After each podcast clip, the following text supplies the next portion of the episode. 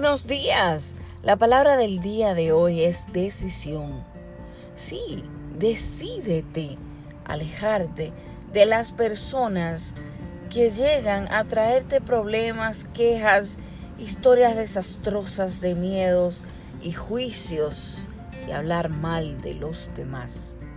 Si alguien está buscando un cubo para echar su basura, procura que no sea tu mente.